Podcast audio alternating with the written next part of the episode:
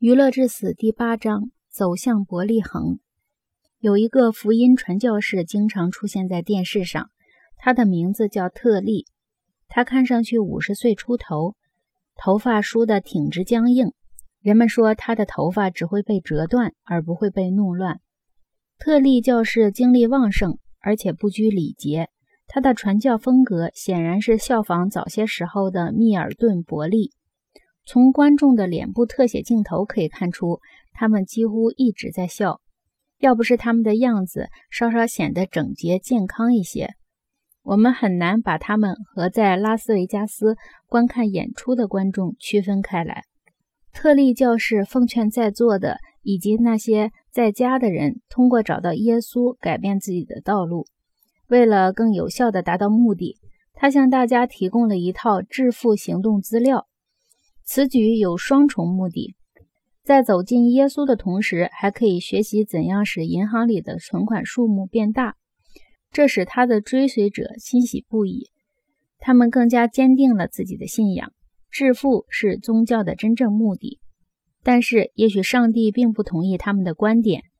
在我写这本书的时候，特利教士已经被迫宣布破产，并暂时停止了他的传教活动。帕特·罗伯逊是热门节目《七零零俱乐部》的主持人。这既是一个电视节目，同时又是具有某种宗教性质的组织。你每个月只要付十五美元就可以加入了。当然，如果你装了有线电视，可以免费观看。罗伯逊教士比特利教士表现的要低调一些。他谦逊、睿智，具有电视观众喜欢的那种冷静的脱口秀主持人的魅力。他的感召力比特利教室要大得多，至少从电视的角度来看是这样。他的节目效仿今夜娱乐节目的模式，包括采访、歌手访谈和成为再生基督徒的艺人的录像。例如，夏威夷唐河合唱团的姑娘们都是再生基督徒。在录像里，我们看到他们既在教堂里祈祷，又在舞台上表演，虽然不是在同一时间。这个节目还再现了曾经处于绝望边缘的人们看了《七零零俱乐部》之后重新树立了生活的信心。这些人在精心制作的文献电视中扮演自己的角色。在其中一个节目中，我们看见一个由于焦虑而精神几近崩溃的妇女，她无法尽妻子应尽的义务。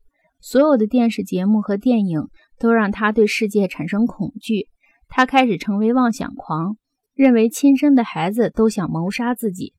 随着剧情的发展，我们看见他坐在电视机前，偶然发现了七零零俱乐部。他对这个节目传递的信息产生了兴趣，开始接纳耶稣走进他的心灵。他被拯救了。我们看见他平静而快乐地生活着，眼睛里洋溢着平和的光芒。所以，我们也许可以说，七零零俱乐部两次把他带入了超凡的境界。第一次是把他带到了耶稣的面前，第二次是使他成为一个电视明星。对于那些涉世不深的人来说，到底哪一个是更高的境界，他们都不清楚。